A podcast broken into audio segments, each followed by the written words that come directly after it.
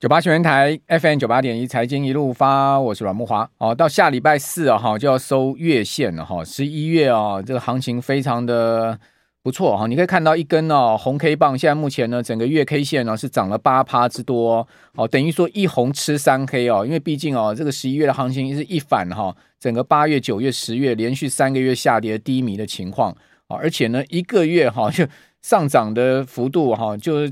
三个月下跌就几乎把它吃回来。如果各位去看这个加权指数跟柜买指数月 K 线的话，也发现哇，这个下礼拜如果再涨个两趴的话，整个十一月会涨幅超过两位数哈。那这个会是一个非常亮眼的行情啊。那至于说会不会持续到十二月，我个人看法是这个续航动能啊是绝对是持续存在的哈。因为毕竟现在全世界目前的这个对股市跟债市的看法都已经转趋乐观哈。而且呢，现在目前整个资金啊。开始簇涌到这个亚洲的股市来哈，看起来这个亚股啊，包括台股，除了韩股稍微弱了以外哈，呃，日本股市在这个礼拜也创了破断新高了，也就今年的新高也创下，所以整个亚股的气势哦是有出来哈。当然，呃，港股跟陆股是相对弱一点哈，那这个台股跟陆股。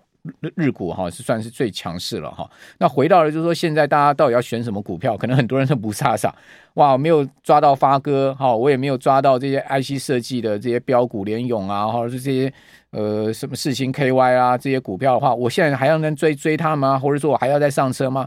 我觉倒觉得大家可以哦去思考一下用 ETF 了，因为毕竟 ETF 呢，它毕竟是一篮子的持股。哦，你相对你的风险也比较小，好，不会说呢，你今天买错了股票呢，就套在那上面了哈，然后也没办法这个资金动弹了，因为叫我们的投资人、听众朋友大家去停损哈，去卖股票卖亏钱的哈，大部分人都不愿意的啦。哦，那但问题就是说，你越亏越多的情况下，越套越深的情况之下，你会发现你的资金会全部卡住啊，那怎么办呢？哦，你要痛下决心去砍掉股票，再去换股，万一又换错了呢？所以倒不如在这个尴尬的时刻上，如果你都没有卡上这个行情的话，或者说呢，你现在还要再加码的话，不妨就用 ETF 哦。像我个人现在目前呢，就把一些啊涨多的股票慢慢调节啊，转到 ETF 上面去，把资金转到 ETF 上面去。目前在做这样的一个操作，因为毕竟有些股票涨幅很大了哈。那当然在这边顺势调节获利入袋，有赚啊，要放口袋才是真的是自己的啦。哈，不要只有赚赚到账面了。那你的钱闲置在那边干嘛？那当然。是讨拍吗？一定是转到这个其他标的上，我就转到 ETF 上面。我现在就在思考说，哎，那到底这个 ETF 台股的哈，现在五十六档哈，总共规模已经一点三兆了哈。这么大的一个资金量的一个资金池啊，我到底要转到是现在这个所谓的高股息 ETF 或者市值型 ETF，我就在开始思考说，我到底要转到哪一类型 ETF？所以我今天正好把我最近啊在思考的一些方向提供大家参考。那我们就来比一比最近啊这个市值型的 ETF 跟高股息 ETF 到底谁绩效好嘛？哦，用绩效来说话，也就是说绩效好，整个十一月是一个上涨行情，谁涨多了就代表说呢，相对它有 catch 到这一波的一个趋势跟方向。哦，那我们可以看到，我今天先抓两档哦，大家耳熟能详的一档哈，就是市值型 ETF 的这个台湾第一档，哦，就零零五零，哦，那抓这个第二档呢，就是零零五六，就是所谓高股型的 ETF，也是我们有 ETF 以来的第二档，哈，就是元大投信的。你可以看到零零五零最近的涨幅啊，整个十一月非常的明显哦。如果各位看到我们这张投影片，你会发现，哇，这个十月底的时候，它股价在一百二十一块。哦，这一波到这个礼拜三，最多涨到一百三十二块。哦，这一波的上涨非常的猛哈。那整个涨幅啊，呃，全月到现在哈，这个零零五零已经差不多将将近快要十趴了哈。那零零五六，你有没有发现？诶，它涨幅就相对温吞了。你这样一比就很明显了，对不对？哦，零零五六在十月底的时候，它股价是三十二点六。哦，那现在目前呢是三三十四点九，它也有涨，但相对它没有像零零五零涨这么多。哦，你就发现诶。好像这个最近市值型的动的比高股息明显哦，好，这个不单单是这两档，其实呢，你如果去仔细观察哦，现在市值型呃的台股 ETF 确实在十一月哦普遍表现哦比高股息的 ETF 来得好。你说不对啊，今年是高股息 ETF 表现的比市值型好啊。好，我跟各位讲，这叫风水轮流转，趋势投资的趋势跟方向，它会随着哈。周期而改变，好，所以你不要执着在说今年上半年哦，这些高股息 ETF 表现亮眼，然后就执着在这个上面。其实你应该思考基期比较低的，哦，去思思考现在目前趋势现在正在风口上的，哦，我们常讲嘛，站在风口上的 什么都会飞嘛，哦，你看到零零五零跟上大盘，我们刚刚不是讲嘛，大盘呃，十月涨了，到今天涨了八趴。哦，零零五零它其实超过大盘，然后涨了八点三八 percent 哦。你可以看到一根红棒吃掉了四根黑 K。哦，这个是月线，连四黑月线哈、哦，这个也是蛮弱的。哦，这个四日行前前四个月哈，十、十月就从七月以来，其实蛮憋屈的。哦，可是一根红棒，你看十八点三八 percent，几乎把四根黑棒吃掉。零零五零哦，跟上大盘节奏。零零五六呢？明显落后大盘，你看它只有涨了不到七趴，对不对？落后一个百分点多啊！这其实投资上面哦，你若有落后零点五个百分点、零点三个百分点就是落后了，不要讲说超过一个百分点哦。它它并没有越过哈这个今年的呃前波高点，也就是说呢，在 AI 股大好的时候呢，零零五六曾经到过三十七点二五啊，现在目前呢是三三十四点九七元，所以还差距一大段哦。为什么上半年他们这么强？你可以看到，从一月、二月、三月、四月、五月、六月、七月，它在七月创下最高三十七点二五，就是 AI 股带动嘛。因为这些高股息的 ETF 里面就是满手的广达、伟创、技嘉这些股票嘛。哦，所以成也这些股票，败也这些股票嘛。所以你为什么说整个十一月他们的表现落后市值型呢？原因很简单，因为他们这些 AI 股这个里十一月也是没动啊，有动吗？没有动啊。不要跌就不错了，还不要讲动了，动的是什么？动的是散热，像双红啦、奇红啦，或者动一些 PCB 的股票。那这些是高股息 ETF 没有去压住的嘛？他们不会，他没有去压住这些周边的 AI 相关，他们压住就是广达、技嘉、纬创这些嘛。所以我刚刚不是讲零零八七八是不是也是高股息的 ETF？他也在讲，对他这个。公布出来三十档没有剔除掉这些，我们刚刚讲技嘉、伟创、广达这些股票，还是继续放在那边，可见他会觉得明年他们可能还有看头吧。好，那我们可以看到，回到今年的角度，零零五零今年的涨幅啊，哦，这个是落后大盘的，因为今年大盘涨了超过两成，零零五零到今天哦，这个呃，应该讲到昨天啊，对不起，我这是昨天抓的资料哈，它的涨幅是十八点五六 percent，所以它基本上今年。市值型的以零零五零做代表的话，基本上它是落后大盘的哈。那另外我们来看到零零五六呢，哇，今年以来尽管十一月表现不理想，好，但是呢，没有也不能说多不理想了，至少它也是涨了这个六趴多了，对不对？但是呢，它就没有涨赢过大盘嘛，没有赢过大盘就是基本上就是事实嘛。那那个零零五六今年是涨了三十七趴哦，哦，所以。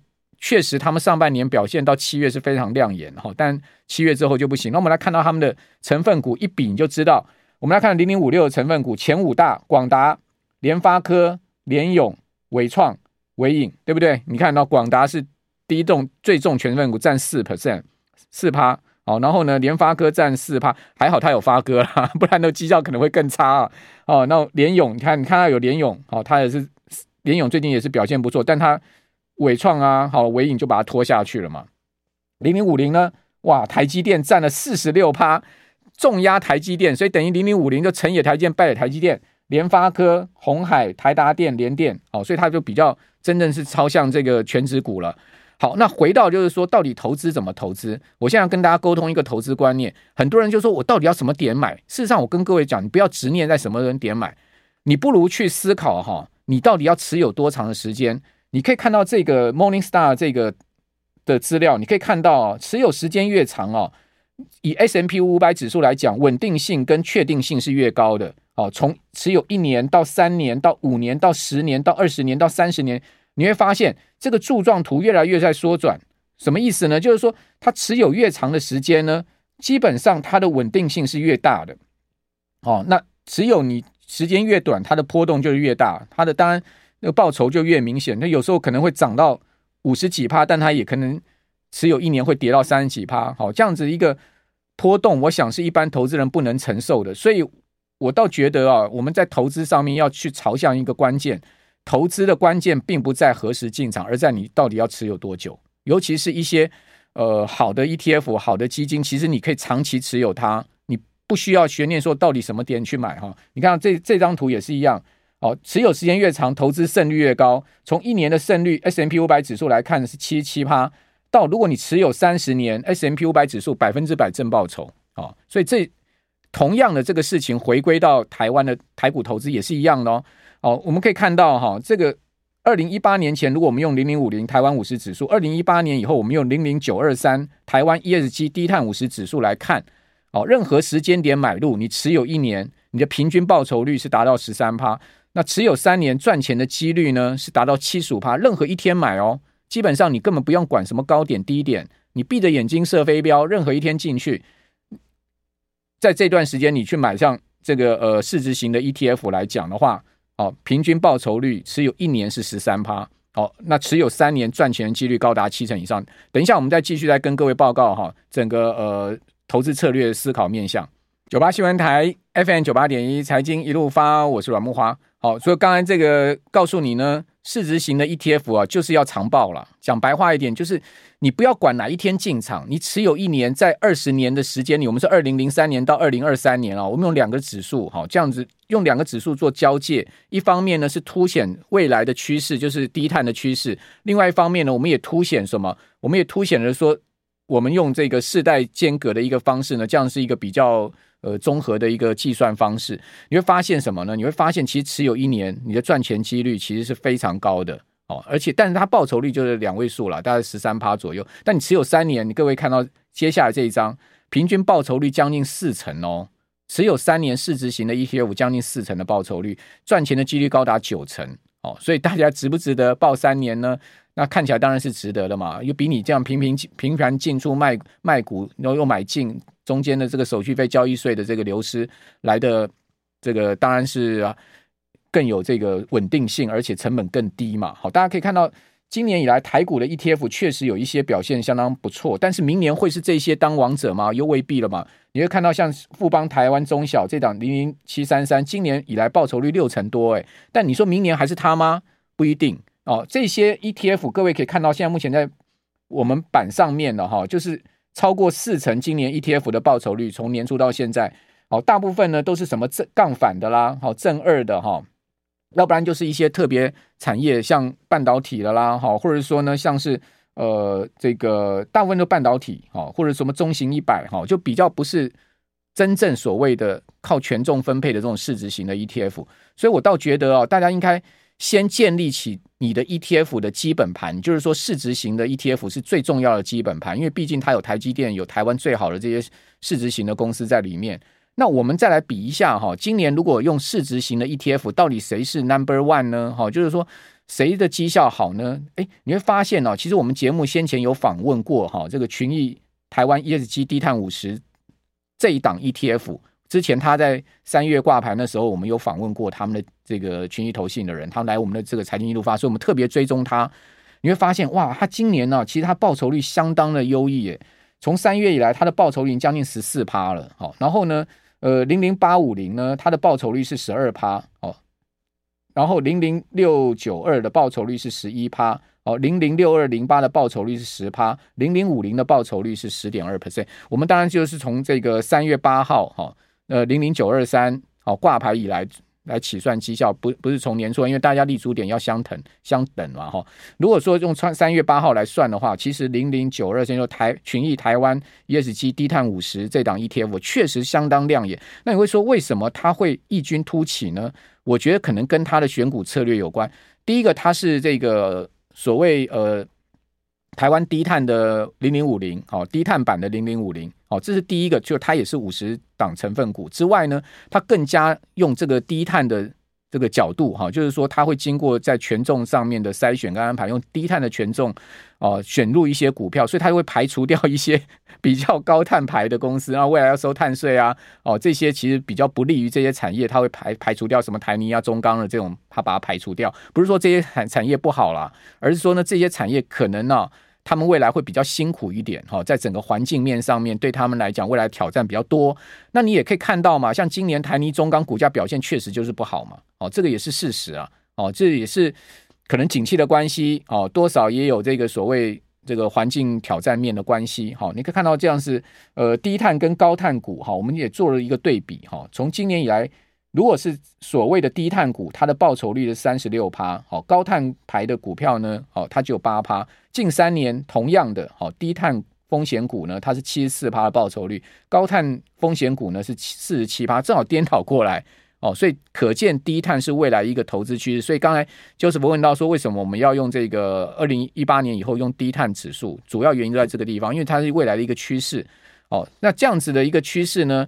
大家都可以去思考，说我们现在在投资，除了就是说我们其实基本上市值型的第一个重点，现在目前市值型的这个趋势跟方向是比高股息来的优异的哦。就整个十一月，我们刚刚一开始所讲的这个方向是不变。那之外呢，你就要去思考说，哎，那至于在市值型的 ETF 里面，我们到底该去选什么样的市值型的 ETF？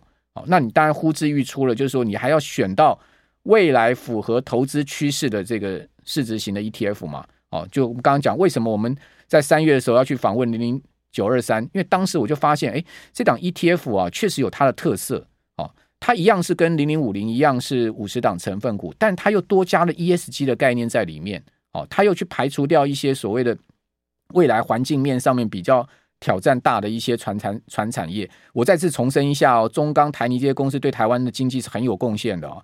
哦，这个也是不可或缺的产业。但问题是说，从投资的角度上去看，就比较现实了嘛。你看到今年今年中钢的股价表现如何？你看到台泥的股价表现如何？零零连零零八七八都要把它删除掉了，你不玩的话怎么办呢？零零八七八它也要。符合趋势跟方向啊，所以他这次不是就把中钢删除了吗？哦，把它淘汰掉了吗？就变成这样的一个趋势跟方向。那你想看有法人的这个卖盘持续在那边卖出他的股票，他的股价要怎么强呢？哦，那要靠这个散户蚂蚁雄兵把中钢股价撑起来吗？撑到三十块吗？我看挺难的吧。现在二十五块要到三十块，要涨这个五块钱。哦，要涨超过二十趴，不知道涨到哪一年去了。哦，那就等到钢铁景气翻扬的时候才有可能吧。更何况钢铁景气翻扬后面，它还有更多的这种所谓的碳税啊，哈，全世界这种欧盟的呃边境碳碳碳碳碳关税这些挑战。所以从投资的角度来讲，我们真的必须要从现实角度去思考了。确实是你必须要往这个低低碳的这个角度去看，哈，ESG 的角度去看，这个是全世界性的一个潮流，而且 ESG 低碳。就是资金会进去的地方，好，法人现在在看，在公司评比上面呢，在在看投资方向呢，他都一定要看你的永续报告书有没有的，好像华固最近就说，哎，你看，我又接到一个赖，华固赖给我说什么，他们也出了公司第一本永续报告书，你说，哎，银建业也要出永续报告书啊？要啊，哦，都要知道你将来的这个碳排量多少，永续报告书就要把公司一年的碳排总量把它写出来，这不能糊弄的。哦，那没有永续报告书的公司，就是没有办法去计算或者不敢计算自己一年碳排多少的公司。那你没有永续报告书，你怎么可能被选入在 ESG 的概念股里面嘛？哦，所以这是很现实。所以一家公司要被选入到 ESG 的报告这个概念股里面，他就必须要去做到这些事情。那做到这些事情，法人的资金就进去了。哦，所以在这样的情况之下呢，为什么它长期的绩效会比这个没有 ESG 的好，或者说呢，低碳的会比这个高碳风险来得好？哦，就主要原因就在这个地方，法人的资金会进去，世界趋势跟潮流是这样，那你也必须要从这个世界跟趋势跟投资的潮流去思考，或者说从我们环境面上面的这个角度去思考。大家已经看到了，全世界到处战争啊，每死死伤人命这么多，悲惨的一个事情不说了，你每一发炮弹打下去，排了多少二氧化碳，是不是排了多少这些温室气体？所以已经在破坏环境，这么严重的在破坏环境了。我们还不能对地球做一份心力贡献的话，那真的是这个地球未来不知道还能存活到哪一年呢？好，所以在这样的情况之下，基本上投资趋势、资金汇流一定是往这个方向走。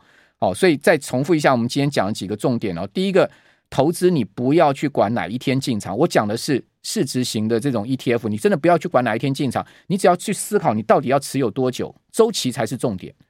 哦，我们刚有统计数据给各位看，从 S M P 五百指数到这个台湾的呃几几个重要的指数，都告诉你持有越久赚越多，而且你获胜几率越大，这是第一个重点。第二个重点就是现在目前台股的趋势就是市值型了。哦，这个上半年高股息没得话讲，哈，因为 AI 股大涨，但现在 AI 股在休息嘛，广达、伟创、技嘉什么时候要翻扬？它筹码面要整理好，技术面要整理好，那个还要一点时间嘛。哦，也许明年第二季、第三季有可能啊，我不知道。